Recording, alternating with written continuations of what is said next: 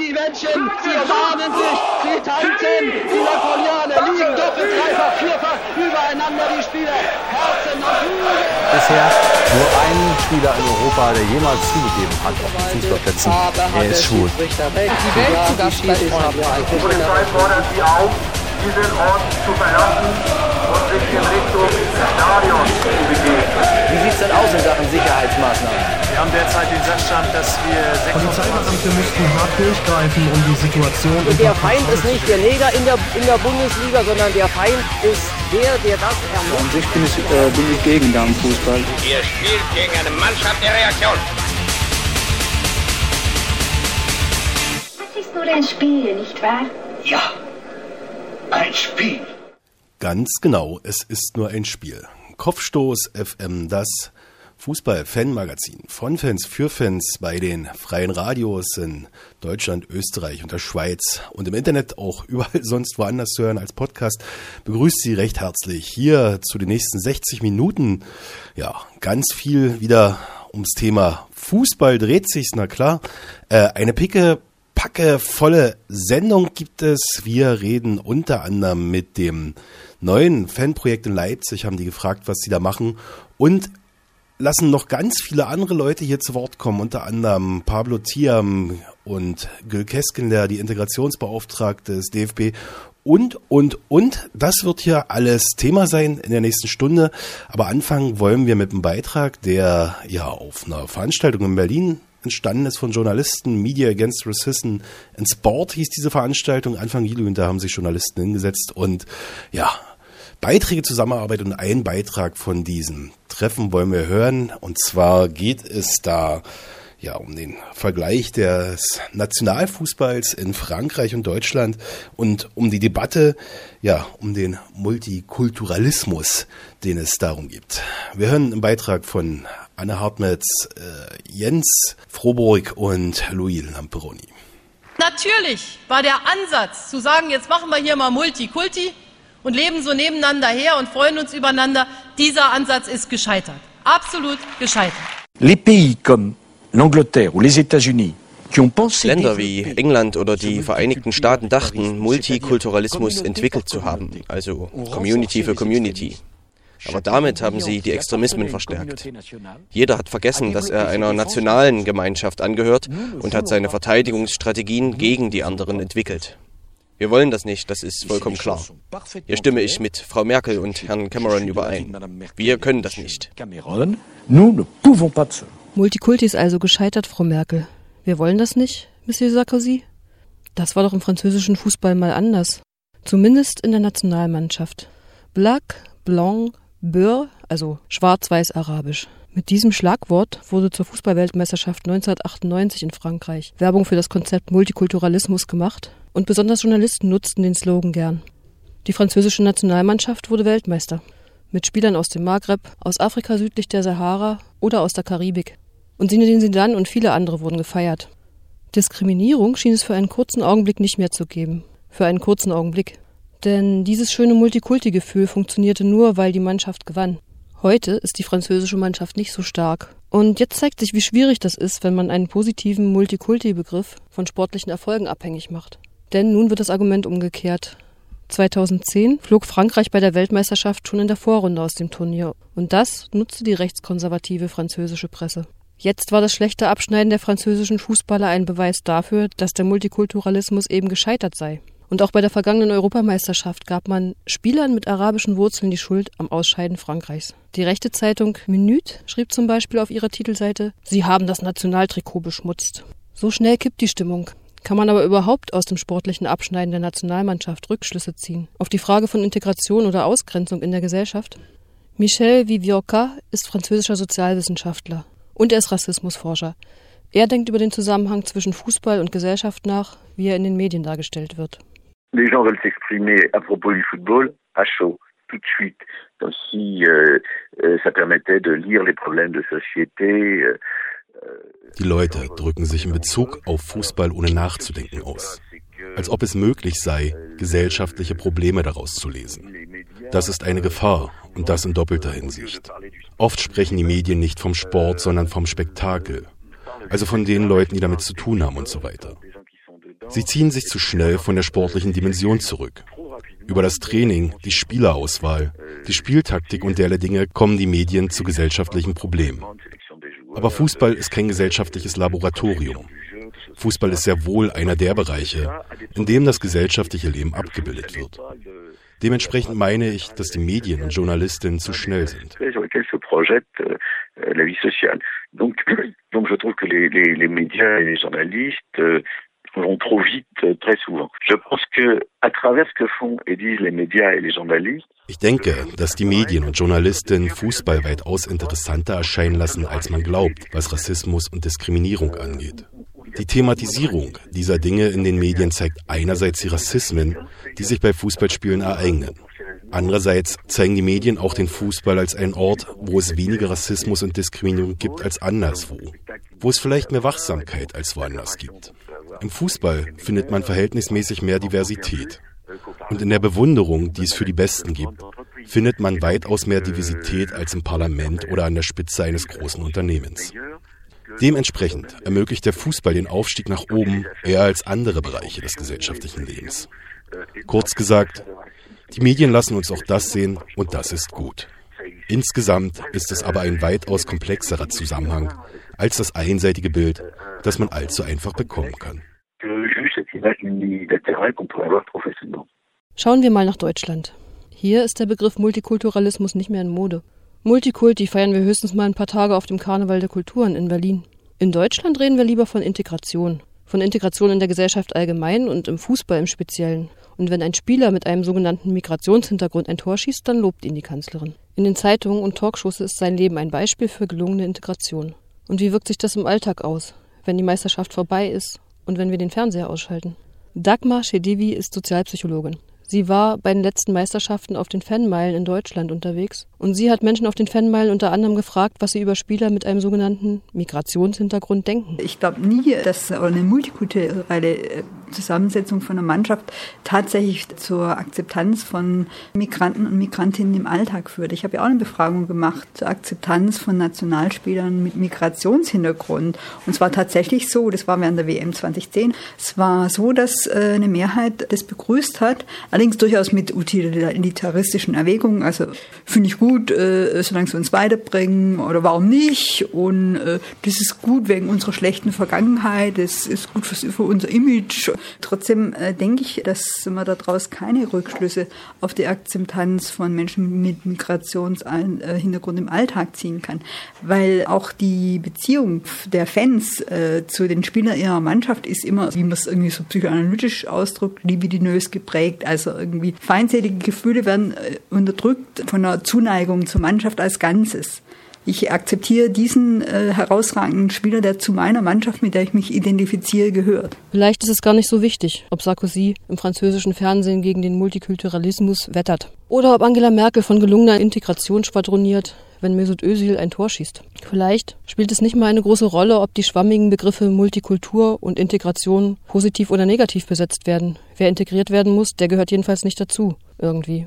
Für den Alltag von Menschen mit einem sogenannten Migrationshintergrund spielt die Diskussion um die Nationalmannschaften wohl sowieso keine große Rolle. Nicht mal, wenn diese Menschen zum Beispiel in den Büros des Deutschen Fußballbunds arbeiten.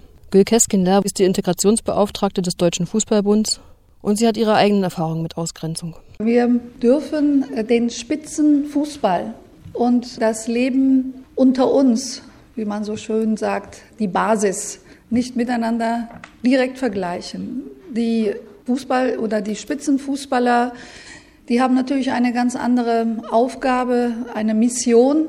Sie sind Vorbilder, jedoch ist das Leben an der Basis und im Alltag äh, natürlich eine ganz andere. Die Teilhabe die Partizipation ist äh, kein Alltag. Also ich bin 1970 äh, als Kind von Gastarbeitern hier hingekommen und äh, lebe seit 42 Jahren und arbeite in Deutschland und muss mich immer noch als eine Frau mit Migrationshintergrund in den Vordergrund stellen. Und wenn wir das weiterhin immer diese äh, Differenzierung auf dem, in den Vordergrund stellen, genau an diesem Thema muss gearbeitet werden, an dem Gefühl der Zugehörigkeit und nicht Migrationshintergrund oder Vordergrund. Ja, wir hörten einen Beitrag von Anna Hartmetz, Jens Froburg und Louis Lamperoni zu ja, Debatte, der Debatte des Multikulturalismus im Fußball in Frankreich und Deutschland. Hier geht's gleich weiter ohne Musik. Äh, Im Folgenden hören wir eine kleine Collage, auch auf dem gleichen Treffen entstanden bei diesem Media Against Racism and Sport Anfang Juli in Berlin. Und zwar der Kuno von Radio Blau und Michael Nikolai von Radio Korax und ja, Adetun Küppers Adebisi haben sich mal hingesetzt und geguckt, was das heißt. Ausgrenzung im Fußball und ob man nicht vielleicht auch Leute sogar ausgrenzen muss. Warum funktioniert das im Fußball und nicht in der normalen Gesellschaft? Ganz einfach, weil im Fußball die Regeln klar sind. Die Regeln bestimmen das Spiel und wenn man Teil des Spiels sein will, äh, muss man sich an die Regeln halten. Und das ist das, was in der Gesellschaft halt noch so ein bisschen fehlt, dass man ohne populistisch daherzukommen, ohne polemisch daherzukommen, Regeln aufstellt, wie gehe ich auf Leute zu, wie äh, nehme ich Leute auf, damit unsere Gesellschaft funktioniert. Racism, uh, unfortunately, in Germany is it's it's everywhere. It's in all walks of life, from the bus drivers to schools, and of course, it's in sports. You know, sports does not uh, does not exist in a vacuum. Das sind halt unsere Räume, sage ich jetzt mal. Ne? Da geben wir die Regeln vor. Das ist dann auch akzeptiert von vielen Jugendlichen oder von den meisten eigentlich. Anders stellt sich die Situation natürlich, wenn ich mich in Räumlichkeiten begebe, die von den Jugendlichen gestaltet sind oder äh, quasi öffentliche Räume. Ne? Da sage ich mal, da muss ich halt äh, anders rangehen, weil da kann ich natürlich nicht, nicht so Regeln vorgeben, es sei denn, es werden Gesetze übertreten. Und bei in manchen Situationen sage ich auch, da ist dann in der Situation, ist dann auch nicht meine Aufgabe, sondern es ist eine Aufgabe der Polizei. Ich denke, dass die Regeln zu sehr im Theoretischen sind. Dass eben gesagt wird, Rassismus, Sexismus hat äh, auf dem Fußballplatz nichts zu suchen, ja, okay, äh, dann muss ich das irgendwie schon klar definieren. Was wir halt auch aushalten müssen, ist, wenn wir mit diesen Jugendlichen arbeiten wollen, dass wir sie erstmal so, wie sie sind, auch erstmal abholen. Ne? Weil wenn ich äh, gleich äh, quasi mit einer bestimmten Haltung reingehe in die Arbeit, dann komme ich an die Jugendlichen nicht ran. Also wo ich dann meine Grenzen ziehe, das ist dann viel auch individuell. Wobei, ich glaube, so manche Grenzen sind nicht diskutierbar. Ne? Wir haben immer gesagt, in, in unseren Räumlichkeiten gibt es keine Gewalt, gibt es keine rassistischen Äußerungen. Ansonsten reagieren wir darauf. Ne? You couldn't get me to go to a football game. You, you just couldn't. You couldn't pay me a thousand euros to take my kids to Olympic Stadium to see Manchester United play Bayern Munich. You just couldn't get me. I'd be so uptight and so tense, that, you know what I mean? And thinking, okay, now what's going to happen when I go out the stadium and three, four hooligans what's gonna happen then? So I don't go. Wenn ich jetzt zum Beispiel mal die Althools nehme, ne, bei Hertha, da gab's mal Fanclubs, die nannten sich äh, N-Sieg und Zyklon B. Da muss man nun gar nicht viel überlegen, was für eine politische Einstellung da dahinter stand. Ne? Diese Fanclubs gibt's nicht mehr auf dem Papier, ne? das ist auch gut so. Aber nichtsdestotrotz sind von diesen Leuten ja noch welche da, die sind auch im Stadion. Und uns war es eigentlich immer wichtig zu sagen, okay, die sind da, das kann man so nicht ändern. Aber was wir schaffen müssen, ist, dass quasi diese Einstellung nicht die Dominanzkultur ist bei einem Verein. Und solange was anderes die Dominanzkultur ist, kann man auch viel besser damit umgehen, wenn dann diese Leute sich doch auch mal rassistisch äußern. Dann kann man nämlich sagen, das wollen wir nicht. Dafür gibt es jetzt Stadionverbot. Ne, wenn ich so wüsste, jetzt habe ich eine Gruppe von Jugendlichen, die sind so 16, 17 und ich habe einen guten Draht zu denen. Ich habe so das Gefühl, ich kann da was bewirken und da sind zwei, drei dabei, die tragen Torsteiner Klamotten ich glaube, dann würde ich sagen, okay, dann sollen sie erstmal und Hauptsache ich kriege dann den Zugang noch zu denen. Ne? Und das kann dann irgendwann mal folgen, dass da vielleicht so ein Prozess angeschoben wird. Also das heißt, wir haben ein Hausrecht und das passiert auch ständig, dass wir bei Heimspielen zum Beispiel Leute, die, sagen wir mal ein Beispiel, ein T-Shirt von einer rechtsoffenen bis rechten Band tragen, natürlich auf unseren Sportplatz nicht kommen oder die äh, klare der rechtsextremen Szene zuzuordnende Kleidungsstücke tragen, die nicht auf unseren Sportplatz kommen Ist eine Regel, die aber auch in der Bundesliga gilt und in den meisten Stadien mittlerweile, Gott sei Dank, irgendwie durchgesetzt wurde. Ja, viele sträuben sich ja da immer noch und genau auf sowas aufmerksam zu machen, ist auch ein wichtiges Ding. Und dann muss ich auch klar definieren, ähm, dass ab einem bestimmten Punkt, wo ein Spieler eine gewisse Äußerung trifft, er ausgeschlossen wird vom Spiel und äh, im Zweifel mit der sportlichen Regel rote Karte erstmal des Spielfeldes verwiesen wird und weitergehend auch noch gesagt wird, du spielst nicht mehr mit, wenn du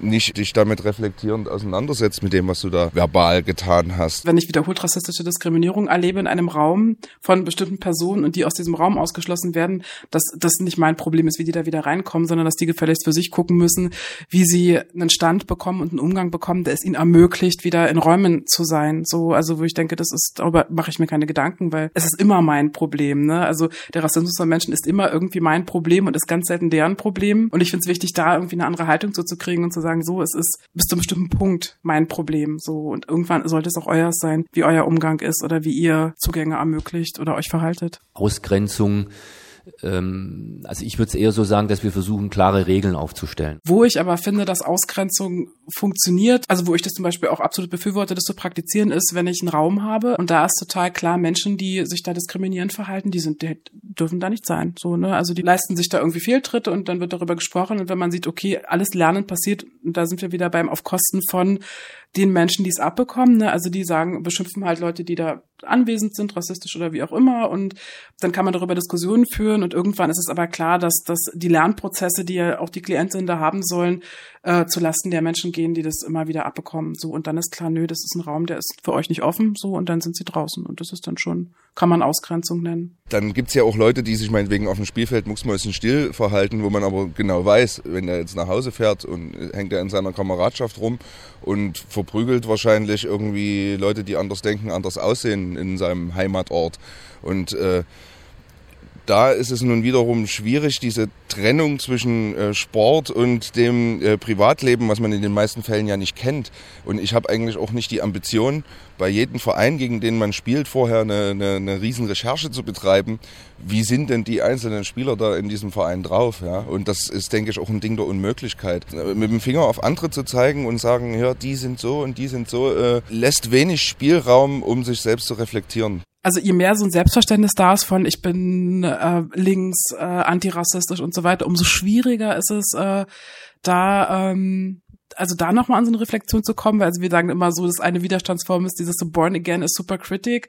Also Leute, die denken, sie haben es total geschnallt und sie handeln überhaupt nicht mehr diskriminierend, dass die ihr Handeln nicht mehr ähm, filtern und hinterfragen wirklich und aber unheimlich ausschließend sind. And unfortunately, in a capitalistic society, the only way to stop some things is through money. You know, if people stop going to games and say until it stops, or if the players, more importantly, would speak out and say, "Okay, listen, I've already made 80 million.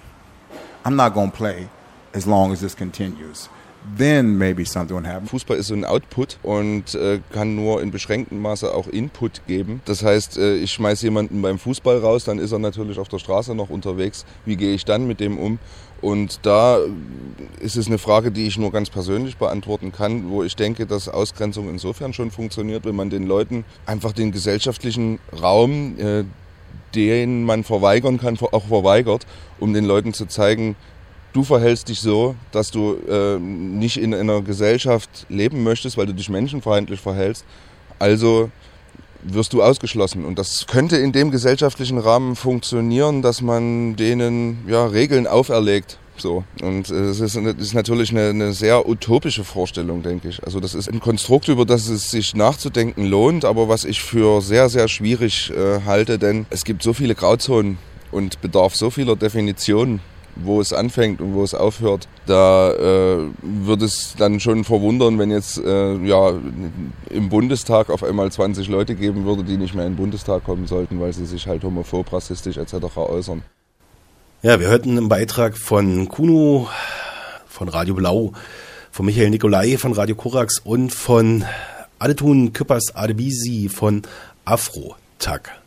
Also hallo, ich bin Uwe Seeler. Ich höre am liebsten Kopfstoß FM. Hier bei Kopfstoß geht's auch gleich weiter. Und zwar gehen wir jetzt der Frage nach, was macht eigentlich ein Fanprojekt war ja schon öfter das Thema hier bei uns in der Sendung, aber was macht eigentlich so ein Fanprojekt den Ultras, die Bengalos klauen?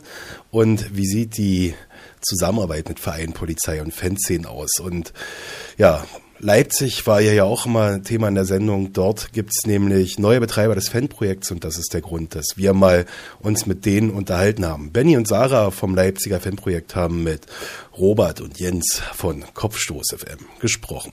Seit einem halben Jahr gibt's jetzt das neue Leipziger Fußball-Fanprojekt. Wie ähm, sieht denn ja euer Resümee nach einem halben Jahr aus? Ähm, eurer Arbeit? Ähm, seid ihr vorangekommen oder wie? Was hat sich äh, eurer Meinung nach äh, entwickelt? Wie funktioniert euer Arbeiten?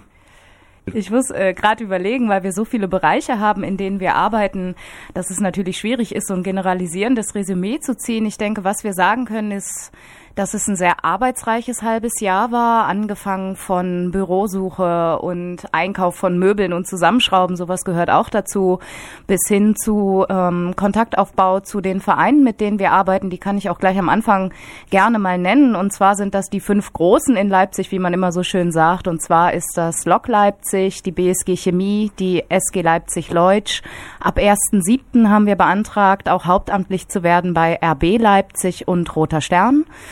Ähm, das heißt, äh, alleine durch diese fünf Vereine wird deutlich, dass da sehr viel Gespräche notwendig sind, um sich überall vorzustellen bei den Vereinen, äh, Kontakt aufzunehmen zu den Fanszenen, Kontakt aufzunehmen zu den äh, Behörden und Inst Institutionen in Leipzig, sprich äh, zum Ordnungsamt, zur Polizei, zum Jugendamt, die unsere Fach- und Dienstaufsicht sind.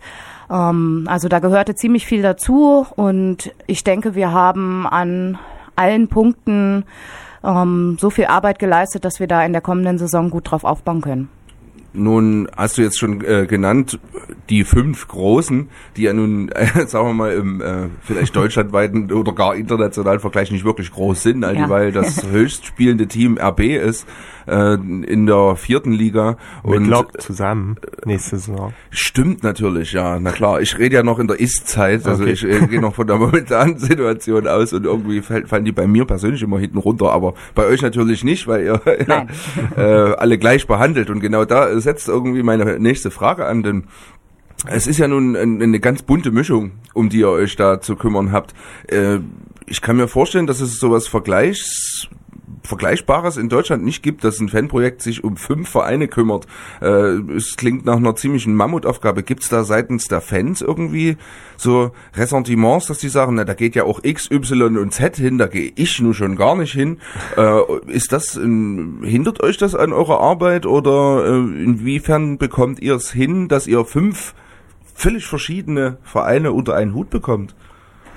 Naja, also da gibt's halt unterschiedliche Wege. Ne? Erstens erklären wir das natürlich, was unsere Aufgabe ist, nämlich dass wir irgendwie für alle Fanszenen da sind und das ähm, ja uns auch am Herzen liegt, sozusagen für alle irgendwie erreichbar und äh, ja, einfach da zu sein. Und auf der anderen Seite ist es halt so, dass wir von den Mitarbeiterinnen und Mitarbeitern so aufgestellt sind, dass es eigentlich für jeden Verein sozusagen einen Ansprechpartner beziehungsweise Ansprechpartnerin gibt und äh, die wir da natürlich auch im Fokus stellen für die Fanszenen.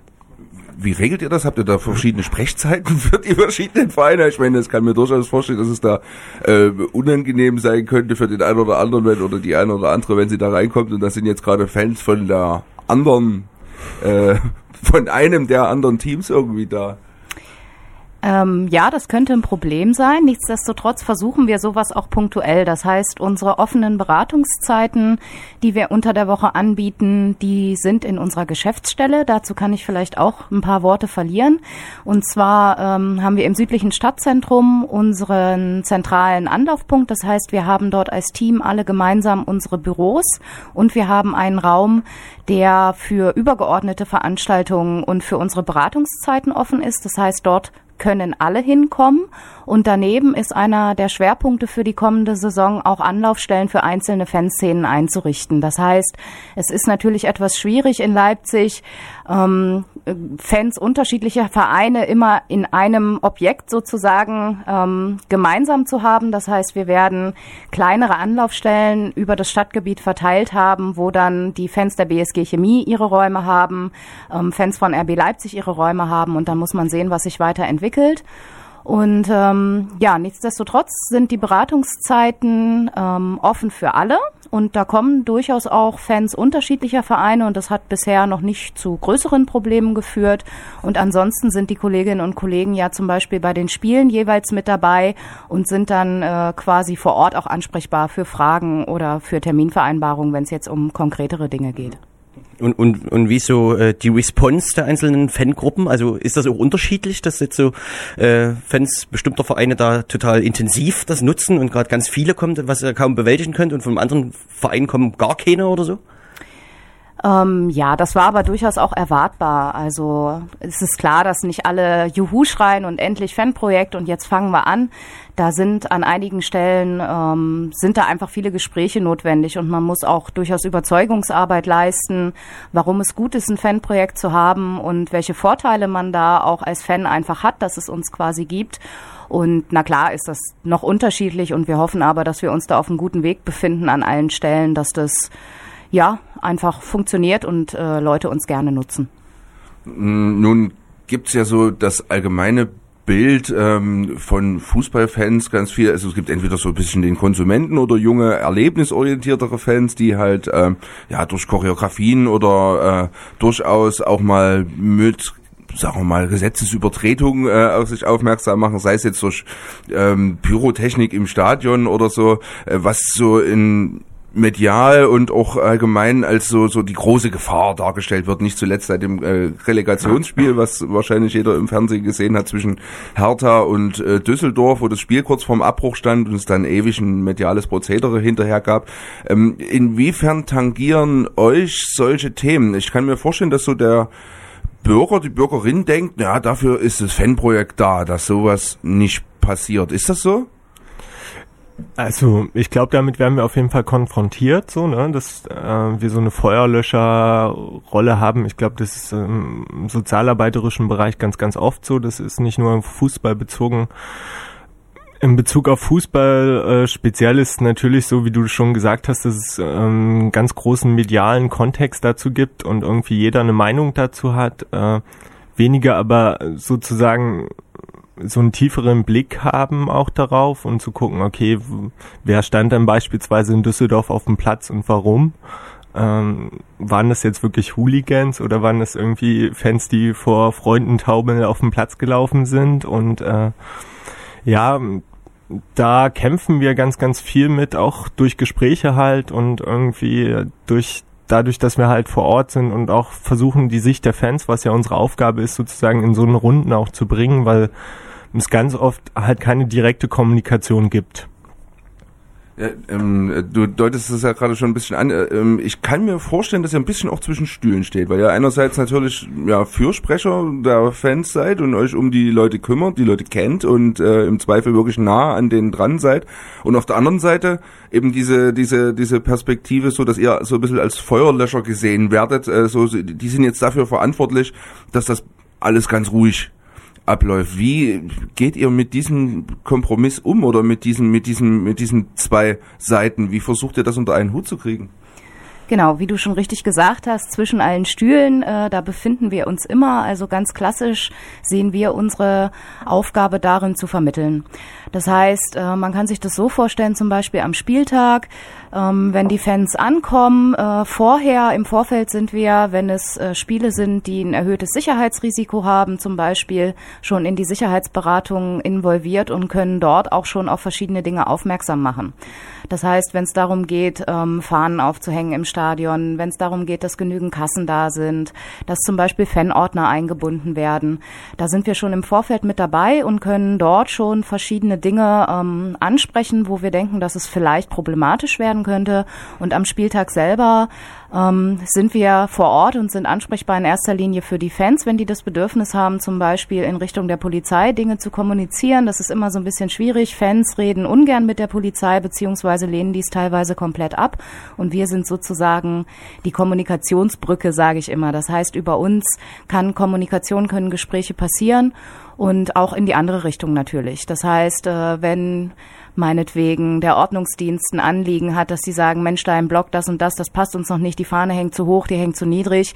Und ähm, das können die uns sagen und wir können das den Fans sagen, um zu schauen, kann man da vielleicht äh, noch was dran ändern, dass es nicht zu Problemen kommt. Und das ist ganz klassisch, nicht nur am Spieltag immer unsere Aufgabe, ähm, auch zum Beispiel den Medien gegenüber, da auch ein differenzierteres Bild von Fanszenen zum Beispiel zu vermitteln. In direkten Gesprächen mit Journalisten, die über uns und unsere Arbeit auch berichten, da zu sagen, guckt da mal hin, es ist nicht immer alle über einen Kamm, sondern da gibt es durchaus auch Unterschiede. Ja, äh, zwischen den Stühlen sitzen hat man jetzt schon mehrfach ähm, heißt vermitteln zwischen Medien, Polizei, den Fans und äh, den Vereinen wahrscheinlich auch noch. Ja. Ähm, was wahrscheinlich dann immer dann sehr kompliziert wird, wenn irgendwas passiert, irgendwas äh, in Anführungsstrichen. Genau. Ähm, Gab es für euch jetzt schon solche Situationen oder hart ihr erwartungsvoll der Dinge, die da kommen? Na, es gab beispielsweise ja die Situation beim äh, sogenannten Leutscher Derby, wo äh, ja vor dem Spiel äh, ein Ordner verletzt wurde. Und das waren zum Beispiel Situationen, wo, äh, wo wir relativ viele Gespräche geführt haben, sowohl mit dem Ordnungsamt wie auch äh, in der Sicherheitsberatung zu den nächsten Spielen, wie auch mit den Fans. Ähm, das hat zum Beispiel dazu geführt, dass es irgendwie eine Art runden Tisch gab zwischen Fans und äh, Ordnungskräften. Also es gibt gibt solche Situationen für uns im Alltag schon. Also ganz kurz zur Erläuterung noch. Also Leutscher Derby meint also ein Spiel in der sechsten Liga zwischen zwei Vereinen, die so ein Stück weit das Erbe der ehemaligen BSG Chemie Leipzig äh, zu beanspruchen, also die, die das beide so für sich erheben. Und ähm, da gab es wohl einen ja, Angriff auf ein Kassenhäuschen, weil vielleicht die Intention dahinter stand, dass man nicht unbedingt Eintritt bezahlen will beim mittlerweile ja Rivalen. Also eine ganz mhm. kuriose Situation, auf die ich jetzt, auf die wir vielleicht jetzt nicht weiter eingehen wollen, weil es äh, schon wieder eine Diskussion für sich und, und auch äh, stundenlang äh, die Möglichkeit gäbe, darüber zu sprechen. Ja, und da wurde ein Ordner ziemlich schwer verletzt und äh, ein, äh, es wurden Karten entwendet, was so unter den Tatbestand des Raubes fällt. Ja, also vielleicht äh, nicht wirklich eine alltägliche Situation, aber doch durchaus was, was schon mal vorkommt, was das überhaupt nicht relativieren soll. Ähm, plus zur Erklärung von dem, was du gerade als äh, Beispiel genannt hast. Mal zum allgemeinen Verständnis für jemanden, der von Fußball und Fankultur und äh, Fanprojekt sich jetzt überhaupt nichts darunter vorstellen kann. Wie sieht denn euer, ja, euer, euer pädagogisches Konzept aus? Wenn ihr, äh, was man so allgemein kennt, dann äh, spricht man so ein bisschen von auch akzeptierter Sozialarbeit, die es so in den letzten Jahren äh, immer wieder gab und äh, jetzt mittlerweile so ein bisschen ja, überholt oder oder oder oder ähm, ja wissenschaftlich aus soziologischer Perspektive nicht mehr äh, aktuell angesehen wird. Also das heißt, man arbeitet gerade mit den Problemkindern, insbesondere auch durchaus mit Nazis. Also die wurden in Fanprojekten durchaus aufgenommen und denen hat man gesagt, hier, äh, kommt zu uns, seid kreativ, wir machen gemeinsam was Cooles. Wie steht ihr zu diesem Konzept und wie sieht euer äh, Konzept aus? Wie würdet ihr das so aus sozialpädagogischer äh, Perspektive beschreiben? Ja, was du ansprichst, ist natürlich im Rahmen von Sozialarbeit immer ein Thema. Das ist im offenen Jugendtreff genauso ein Thema, wie das für uns ein Thema ist. Es ist immer die Frage von Grenzziehung. Also wie weit ähm, schätzt man ein, mit Menschen noch arbeiten zu können und wo muss man einfach sagen, ähm, das ist eben entsprechend nicht mehr unsere Aufgabe. Das ist schwierig, das gebe ich ganz offen zu. Ähm, Aufgabe von Sozialarbeit ist auch immer, ähm, mit Menschen zu arbeiten, die sich vielleicht im Umfeld von rechten Szenen, sage ich mal, bewegen, die aber vielleicht noch so jung sind, dass man denen auch noch andere Angebote machen kann. Und das wäre in so einem Fall natürlich unser Ansatz, dass wir schauen, ähm, wie kann man das Bedürfnis, was sicherlich äh, immer hinter, äh, hinter solchen Sachen auch dahinter steckt, nämlich das Bedürfnis, irgendwo dazuzugehören, Anerkennung zu bekommen, ähm, ja, vielleicht auch kreativ zu sein. Wie kann man solche Bedürfnisse vielleicht auf anderem Wege befriedigen? Das heißt, wie kann man Angebote schaffen, die die genau diese Bedürfnisse eben aufgreifen in Form von zum Beispiel, da sage ich mal ein Stichwort, ähm, erlebnispädagogischen Angeboten. Das machen wir zum Beispiel auch, dass wir ähm, in Kletterpark fahren zum Beispiel, wo es darum geht, ähm, als Gruppe gemeinsam ähm, in hoher Höhe äh, Hindernisse zu überwinden, wo einfach klar ist, das kann nicht einer alleine schaffen, sondern da braucht es die Gruppe, da gehört man dazu, da muss jeder den anderen unterstützen. Also solche Angebote zum Beispiel ganz klassisch. Ansonsten ist es so, dass wir ähm, im Bereich aufsuchender Arbeit tätig sind, äh, Streetwork als Stichwort. Das heißt, wir sind bei den Heim- und Auswärtsspielen mit den Fans mit dabei, fahren mit den auswärts im Bus oder im Zug, je nachdem wie angereist wird, teilweise auch mit dem Fahrrad ähm, sind da mit dabei und stehen als Ansprechpartnerin zur Verfügung. Wir haben, äh, wie ich schon gesagt habe, als Schwerpunkt die Einrichtung von Fan-Anlaufstellen. Das heißt, das ist so ein bisschen ganz klassisch wie ein offener Treff, wobei der nicht offen ist, weil der entsprechend für eine bestimmte Fanszene offen ist und äh, die diese Räume auch als ihre eigenen begreifen sollen und selber gestalten sollen. Das heißt, diese Angebote, wo Fans dann zu uns kommen, die gibt es auch und ähm, ansonsten gehört zum Beispiel auch dazu ähm, Gemeinwesenarbeit. Das heißt, in den Stadtteilen, wo die Fußballvereine angesiedelt sind, auch präsent zu sein. Da kann man sich zum Beispiel vorstellen, dass man auch auf Stadtteilfesten als Fanprojekt präsent ist. Im Juli zum Beispiel sind wir bei einem äh, Stadtteilfest im, äh, in Grünau hier in Leipzig mit einer Street-Soccer-Anlage zum Beispiel dabei. Das heißt, sportpädagogische Angebote äh, machen wir auch. Das heißt, das ganz klassische Fußballspielen, äh, nicht nur auf den Rängen stehen, sondern auch selber kicken, sowas machen wir auch. Ähm, kommen wir mal zu eurer ja, tagtäglichen Arbeit. Euch gibt's jetzt ein halbes Jahr. Ihr seid, äh, korrigiert mich bitte, fünf Menschen, die äh, in einer Stellenstruktur äh, bei euch arbeiten. Wie würdet ihr so einen, ja, einen ganz typischen Fanprojektsarbeitstag, gibt's den überhaupt? Wenn ja, äh, wie würdet ihr den beschreiben? Ja, den, wir lachen so ein bisschen den typischen Tag. Äh, da sind wir auch immer noch so ein bisschen dabei, die Struktur auch für uns als Team und unseren Arbeitsalltag äh, so zu gestalten, dass alles äh, leistbar ist, auch im Rahmen von einer einigermaßen normalen Arbeitszeit, was uns häufig sehr schwer fällt, weil die Anforderungen einfach so unterschiedlich sind. Ähm, was für uns sehr wichtig ist, dass wir aufgrund der unterschiedlichen äh, Vereine und der unterschiedlichen Arbeit, die die einzelnen Kolleginnen machen, ähm, feste Tage haben, wo wir alle zusammen als Team uns auch austauschen. Das heißt, wir haben einmal in der Woche einen äh, kompletten Vormittag für unsere Teamberatung, wo wir dann die einzelnen Themen durchgehen, auch gucken, wo können wir uns im Team gegenseitig unterstützen, weil wir eben auch entsprechend viele Dinge machen, wo man jetzt nicht sagt, du bist der Kollege für Chemie und da macht der Kollege für Lok nicht mit, so ist es nicht, sondern wir haben Angebote wie zum Beispiel das schon angesprochene Street Soccer äh, Angebot, was wir im Juli machen, wo natürlich auch die unterschiedlichen Kollegen zusammenarbeiten und sich gegenseitig unterstützen. Das ist ganz klar. Ansonsten ähm, ja, gibt's natürlich äh, viele Termine, die wir wahrnehmen, so wie heute Morgen hier, wo wir zu zweit hier sind. Ähm, die Beratungszeiten besprechen wir, wer deckt die ab, wer ist da ansprechbar, wer ist vor Ort und natürlich gehört viel äh, ja, Arbeit auch am, am Rechner dazu. Das heißt, einfach Mails beantworten, ähm, zu schauen. Gestern war ich zum Beispiel im Medienpädagogischen Zentrum hier in Leipzig, ähm, zu fragen, wie kann man ähm, ja, Medien einsetzen. Auch im Rahmen von Fanarbeit kann man zum Beispiel mal einen Film drehen, kann man Schulprojekte machen.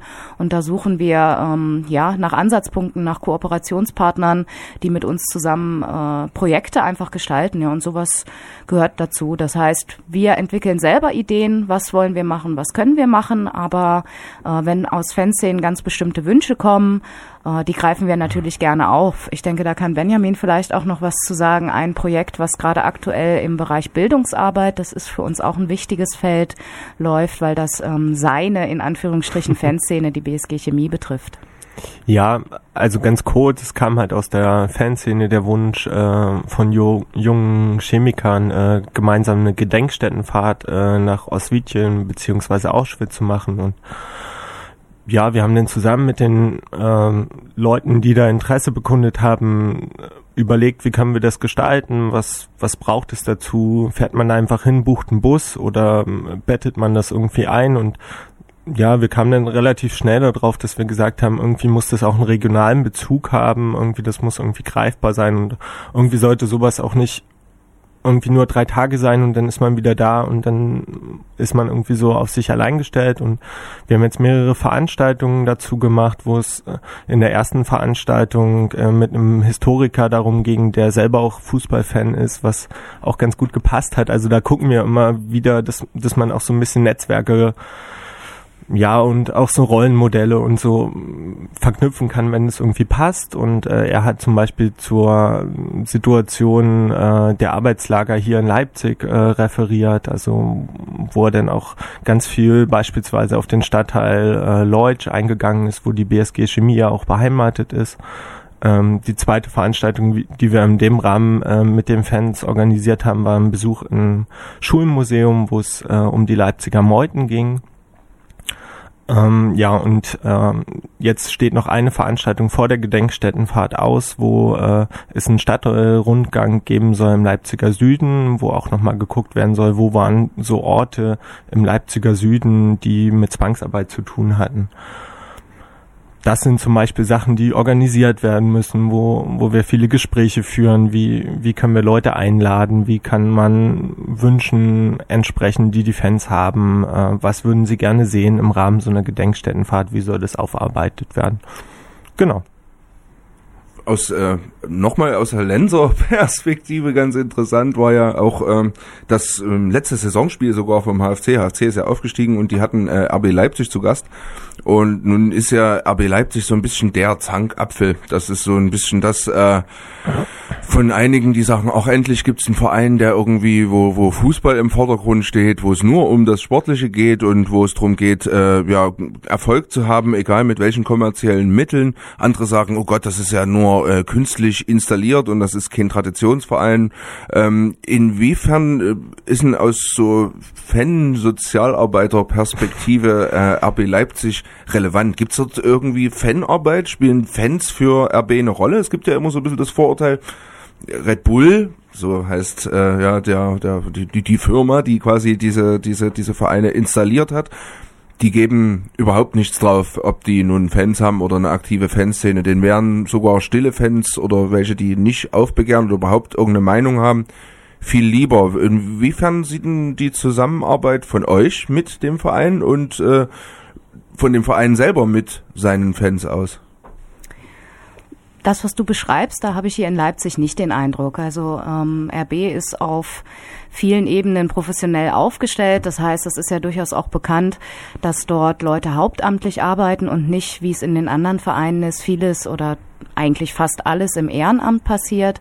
Das heißt, RB hat eine eigene Fanbetreuung, die sich um die Fans von RB, um die Fanclubs kümmert. Und ähm, ja, unser Ansatz äh, liegt da natürlich äh, auf den jugendlichen Fans, auf den jungen Erwachsenen-Fans. Also auch das vielleicht nochmal gesagt. Wir arbeiten mit Fans dem Gesetz nach bis 27 äh, Jahren, wobei sich das im Fußball natürlich ein bisschen aufweicht, weil im Stadion äh, trifft man auch Rentner oder äh, jüngere Kinder. Also das ist, ist natürlich gang und gäbe. Ähm, und wie ich anfangs schon angedeutet habe, haben wir jetzt mit der neuen Antragstellung, wir sind immer saisonweise gefördert, beantragt bei RB Leipzig eine hauptamtliche Stelle einzurichten. Wir haben dort auch eine Kollegin gefunden, die wir gerne zum 1.7. einstellen würden für diesen Verein. Und wir werden uns dort, ja, kümmern um die jugendlichen Fans, die Interesse haben an, an Sport, an, an Erlebnissen, die vielleicht auch mal eine Choreografie gestalten möchten, da äh, würden wir sehr gerne einen Zugang finden und von Anfang an, das ist für uns das Spannende bei diesem Verein, äh, der eben in Leipzig keine Tradition hat, was von vielen Seiten vorgeworfen wird, wo wir aber einen positiven Ansatz für unsere Arbeit sehen. Das heißt, wir haben dort die Möglichkeit, eine Fanszene relativ von Anfang an einfach zu unterstützen in dem, was sie gerne möchten, äh, in dem, was sie im Stadion und drumherum ausleben möchten. Und wir sind da auch sehr eng in Gesprächen mit dem Verein. Das heißt, ähm, wir haben zum Beispiel als Fanprojekt einen Beirat, der ähm, sich im April konstituiert hat, wo Vereinsvertreter aller fünf Vereine drin sitzen und dort sitzen auch Vertreter von RB Leipzig mit dem Geschäftsführer Herrn Loos und der Uwe Matthias als Sicherheitsbeauftragter sitzen in unserem Beirat. Das heißt, die sind dort auch informiert über die Arbeit, die wir machen. Und jetzt zum 1.7. Ähm, können wir das auch personell ähm, nochmal stärker untersetzen setzen und äh, freuen uns auf die Arbeit dort, genau wie auch bei den anderen Vereinen. Hm. Und weil du sagst, es gibt sozusagen schon Hauptamtliche beim Verein, äh, sehen die euch als Konkurrenz dann oder haben die euch als Konkurrenz gesehen am Anfang, als ihr mit dem Vorschlag gekommen seid? Ergänzt ihr oder äh, ja oder sieht der Verein die Chance, da zwei Stellen einzusparen oder wie wird das laufen? Nee, den Eindruck habe ich nicht. Ich denke, wir sind da absolut gar nicht in Konkurrenz, sondern ich denke eher, wir ergänzen uns und äh, werden uns dann natürlich auch absprechen, wo man Dinge vielleicht gemeinsam machen kann, bei Auswärtsfahrten zum Beispiel ähm, wo die Frau Walz, die dort äh, Fanbeauftragte ist, ja auch immer mit dabei ist, dass man da einfach schaut, wo man sich ergänzt. Genauso machen wir es aber auch bei den anderen Vereinen zum Beispiel. Die haben vielleicht keine hauptamtlichen Stellen, aber trotzdem gibt es da ja sehr, sehr viele Menschen, die ehrenamtlich auch im Bereich Fanarbeit engagiert sind. Und da machen wir das ganz genauso, dass wir uns abstimmen und Dinge auch einfach gemeinsam machen. Und so wird es dort, denke ich, auch laufen. Ein halbes Jahr Fanprojekt Leipzig. Äh, die Arbeit scheint euch, also zumindest so wie ihr davon erzählt, äh, äh, Spaß zu machen, wenngleich sie auch durchaus sehr arbeitsintensiv scheint und man auch immer gucken muss, dass man sich nicht äh, ja zu sehr verausgabt im Rahmen der Möglichkeiten, die ihr zur Verfügung habt. Was sind denn so die Sachen, äh, vielleicht abschließend, die Sachen, die in nächster Zeit anstehen? Habt, ihr könnt gerne noch ein bisschen auf euch hinweisen und äh, auf die Dinge, die ihr in kommender Zeit so tun wollt, möget, werdet.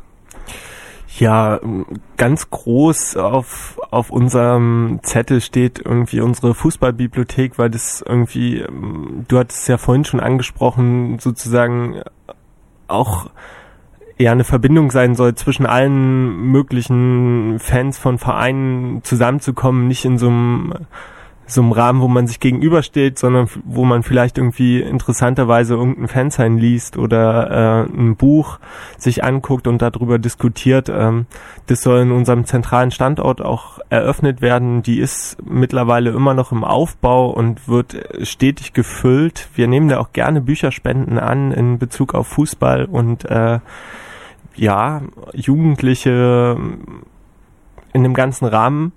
Ähm, und das steht an, da eine Eröffnungsveranstaltung zu organisieren. Da sind wir gerade dabei. Und ansonsten liegt unser Fokus ganz klar auf der Suche nach Fanräumlichkeiten für die einzelnen Fanszenen. Und ja, da hoffen wir, dass es ganz, ganz schnell irgendwie Ergebnisse gibt. das äh, Fanprojekt in Leipzig. Ich hatte vorhin als Einstieg, äh, kurz bevor wir angefangen haben, uns miteinander zu unterhalten, so den allgemeinen äh, Fußballtaumel äh, gerade beschrieben, Europameisterschaft. Ähm, in jeder Straße sieht man irgendwie Autos mit Fähnchen dran und aus jeder Kneipe, wenn man überhaupt einen Gast haben will, dann muss man dort einen äh, Bildschirm irgendwo hinstellen, mhm. damit äh, überhaupt jemand reingeht. ähm, inwiefern tangiert euch äh, als Fanprojekt Leipzig diese EM oder die Fanmeile in Leipzig? Spielt das für euch eine Rolle? Um, ähm, ich sag mal so, das spielt jetzt in unserer äh, direkten Arbeit eher eine untergeordnete Rolle. Also es ist durchaus möglich, über das Fanprojekt zum Beispiel auch ähm, Länderspiele zu besuchen. Jetzt in Leipzig gab es ja gerade das Länderspiel gegen Israel, wo wir auch verschiedene Veranstaltungen gemacht haben. Also in so einem Rahmen spielen für uns diese Spiele dann eine Rolle, dass wir zusammen mit der Stadt Leipzig, der israelischen Botschaft und der DFB Kulturstiftung dort verschiedene Dinge äh, auf die Beine gestellt haben. Ähm, ja, jetzt die EM verfolgen wir sicherlich privat äh, oder eben in der Kneipe guckt man sich mal ein Spiel an. Auch die Fans reden da natürlich drüber. Wir wissen auch von Fans, die äh, EM-Spiele besuchen, das gibt's durchaus auch. Aber ähm, dadurch, dass die Saison so lang war, das heißt in der äh, Landesliga und Bezirksliga ist ja erst am letzten Wochenende die Saison zu Ende gegangen.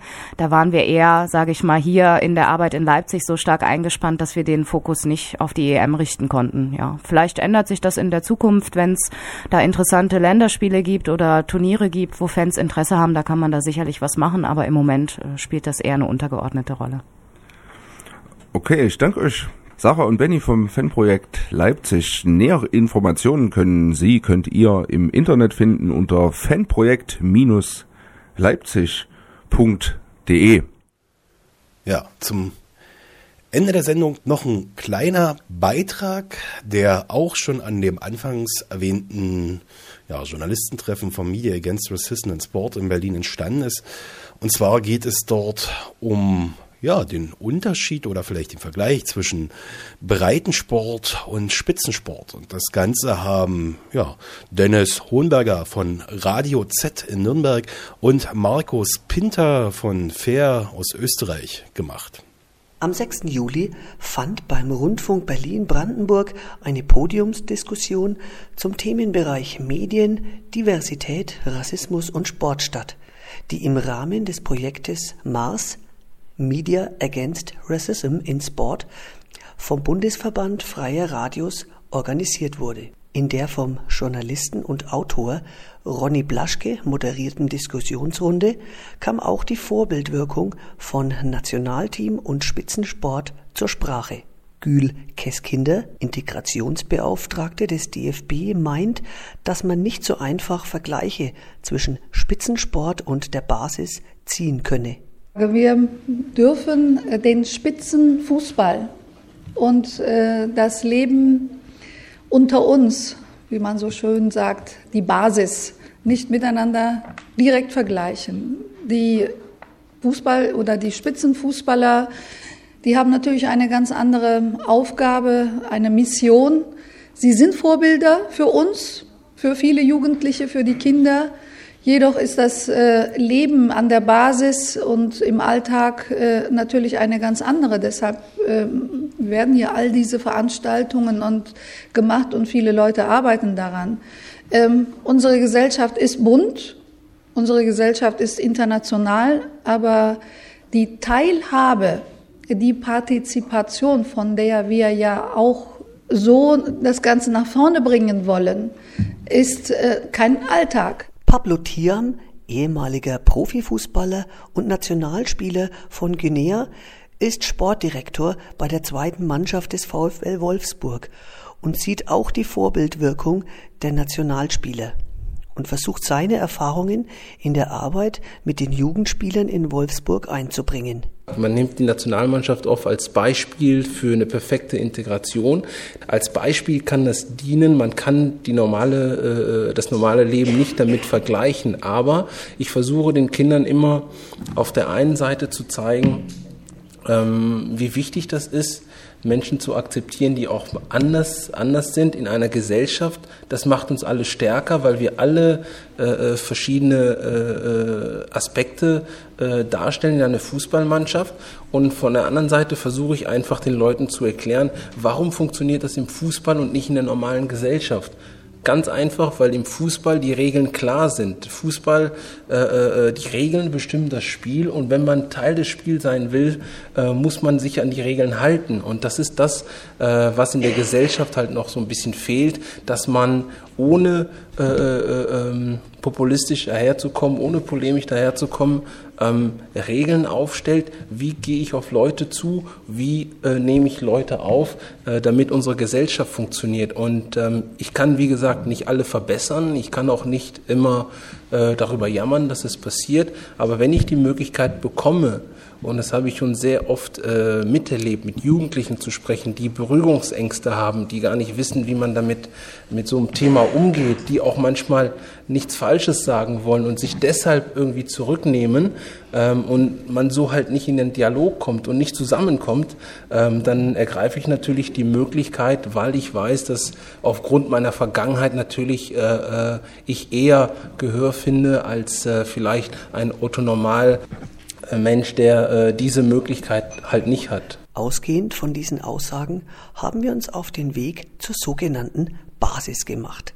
In den Sportpark Ludwig Friedrich Jahn in Berlin. Dort trug früher der BFC Dynamo Berlin seine Europacup-Spiele aus. Zu Füßen dieser historischen und nachschwingenden Sportstätte tummeln sich auf den Kunstrasen-Trainingsplätzen heute Fußballerinnen unterschiedlichsten Alters und unterschiedlicher Herkunft. Was uns dazu einlud, den Übenden einige Fragen zu Diversität im Fußball zu stellen. Wir trafen zunächst einen jungen Mann aus Indien, der sich im Einzeltraining auf anstehende größere Aufgaben vorbereitete. Ich fragte ihn zunächst, wie das so funktioniert, wenn man alleine zum Sportpark kommt und Anschluss sucht. einfach mitspielen will. Some mixed people were playing, like very old guy, like 40 years old, and there was a 21 year guy, there was 17, and they needed a player because one of the player was leaving, and they found me just playing alone, and they they called me and I played, and it was a mixture of like Turkish, German people, and there was like we started playing. It's like you are free come start play. We we play cricket every every weekend and we we eh, eh, invite sometimes our friends and they're from austria or germany and they don't know how to play cricket but they they come and play so it's like equal all the time. It's like i i feel like it's like how the indian people behave so it's the same thing in germany Motiviert von diesen positiven Erfahrungen waren jetzt erstmal die Kids dran. Bei denen schien Ausgrenzung oder Vorurteile auch kein Thema zu sein. Im Gegenteil, für sie ist Pluralität ein Gewinn. Also manche Jungs, die wollen nicht, dass die mitspielen. Warum? Weißt du das? Nein. Kannst du dir gar nicht vorstellen. Hm? Was denkst du darüber genau? Wenn, wenn die mitspielen wollen, könnte ich auch. Manchmal spielen auch Mädchen mit in meiner Schule. Kann es sein, dass es dann sogar mehr Spaß macht vielleicht? Ja. Äh, manche sind gut, manche sind nicht so gut. Also genauso wie bei Jungs eigentlich. Ja. Ja. Denken da alle eure Freunde so, meint ihr? Oder habt ihr auch schon mal erlebt, dass da welche sagen, dass das nicht so, nicht so toll ist? Ja. Okay, was sagen die dann da? Du darfst nicht mitspielen. Und, und sagen die dann auch warum oder so? Nee, eher nicht. Meistens nicht. Was denkt ihr denn, warum die das sagen könnten? Weil Mädchen, weil Mädchen nicht so gut sind. Man, aber manche Mädchen sind ja auch ganz schön gut. Wie Deutschland. Die Frau hat ja auch ein Kopfballtor gemacht. Bei einer Ecke. Mit zunehmendem Alter und Leistungsgedanken beginnen allerdings Unsicherheiten. Beispielsweise im geschlechterübergreifenden Fußballspiel. Wie wäre das jetzt gewesen, wenn Mädchen dabei gewesen wären? Ähm, das weiß ich nicht genau, das musst du Milos, also das musst du Milos fragen. Ähm, in der Schule haben, hat ja auch mal ein Mädchen gespielt, also ich finde es nicht so schlimm. Ein 25-jähriger junger Mann, der sich ebenfalls noch in der Aufwärmphase befand, erzählte mir, dass Sonntagnachmittags gegen 14 Uhr die Plätze sehr gut besetzt sind. Da ist es manchmal auch schon schwierig, noch irgendwo mit einsteigen zu können. Welche Menschen sich da dann sportlich betätigen, erzählte er mir gleich zu Beginn. Ich würde fast sagen, Hälfte Deutsche und Hälfte irgendwas anderes. Das kann man hier gar nicht sagen, ist alles durcheinander gemischt. Wie läuft es so ab? Ja, eigentlich ganz normal. Das einzige Problem ist, dass die Südländer ja immer ein bisschen hitzköpfiger sind. Das merkt man dann wie? Naja, wenn sie bei einem im Team spielen, dann gibt es dann mehr Diskussionen, warum sie die Bälle nicht kriegen oder wie scheiße man denn irgendwas gemacht hat und dabei sind sie oft selber nicht besser. Spannend, spannend. Spielen auch Frauen mit bei euch? Sehr selten. Ich glaube, das wäre Teil, also wenn es normale Gute sind, ja. Ich habe früher mit einer gespielt, die war gut, aber ist ja oft so, dass sie ja dann doch etwas schlechter sind und dann ist es auch ein Problemfall. Warum klappt es dann nicht, wenn die ein bisschen schlechter sind? Es gibt ja auch Männer, die nicht so gut drauf sind und da ist es ein bisschen anders dann. Ja, da haben wir ja auch viele, aber ich denke mal, es gibt ja immer noch wesentlich weniger Frauen, die spielen. Und andererseits haben wir ja auch immer mal einen Treter dabei, da wäre es dann auch vielleicht ein bisschen gefährlicher, wenn es dann ruppiger wird. Für die Frauen gefährlicher dann? Ja, ja, im Allgemeinen sind sie ja körperlich unterlegen, sag ich mal. Bereits bei diesem kurzen Besuch im legendären Jahn Sportpark zeigten sich uns einige interessante Beobachtungen. Je jünger die Ballkünstler sind, umso offener und befreiter gehen sie mit gesellschaftlich untypischen Situationen, wie zum Beispiel Jungs kicken mit Mädchen, um. Und auch bei Minderheiten. Am Beispiel des indischen Sportfreundes hatten wir das Gefühl, dass das Miteinander, die Begegnung und der Spaß an der Bewegung im Vordergrund stehen. Diese Standortbestimmung könnte den Verantwortlichen helfen, wo sie künftig ihre Schwerpunkte setzen wollen. Das könnte sowohl die Präventionsarbeit sein, als auch, und das ist klar, die Betroffenenarbeit. Ja, wir hörten einen Beitrag von Dennis Hohenberger von Radio Z in Nürnberg und von Markus Pinter von Fern Österreich. Und das war's auch schon für diesen Monat mit Kopfstoß FM. Äh, falls Sie Lust haben, die Sendung nochmal hören wollen oder sowieso das gerade schon tun, Sie finden das Ganze im Internet unter www.kopfstoß.fm. Von meiner Stelle bleibt Tschüss zu sagen. Das mache ich hiermit. Tschüss. Der steht nicht im Abseits! Du blinder Linienrichter! Du Blindmann! Verdammt nochmal! Attention, c'est la danse du coup de boule. Coup de boule, coup de boule. Coup de boule à droite.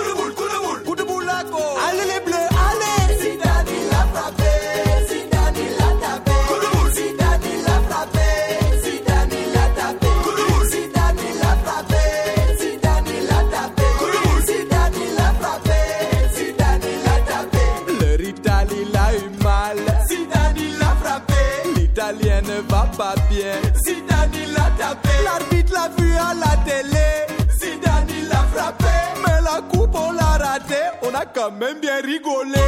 Zidane il a frappé. Zidane il a tapé. Zidane il a frappé. Zidane il a tapé. Zidane il a frappé. Zidane il a tapé. Zidane il a frappé. Zidane il a tapé. Trezeguet n'a pas joué. Quand il a joué, il a raté. Il a tout fait capoter.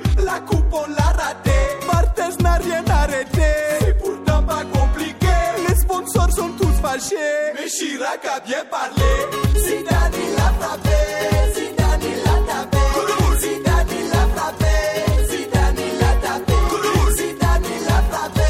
Zidane, il a tapé. Zidane, il a frappé. Zidane, il a tapé. Attention, c'est la danse du coup de boule. Coup de boule, coup de boule. Coup de boule à droite. Coup de boule, coup de boule. Coup de boule à gauche. Coup de boule, coup de boule. Coup de boule avant. Coup de boule, coup de boule. Coup de boule arrière. Coup de boule, coup de boule. Et maintenant, penalty. Attention, il va tirer. Un,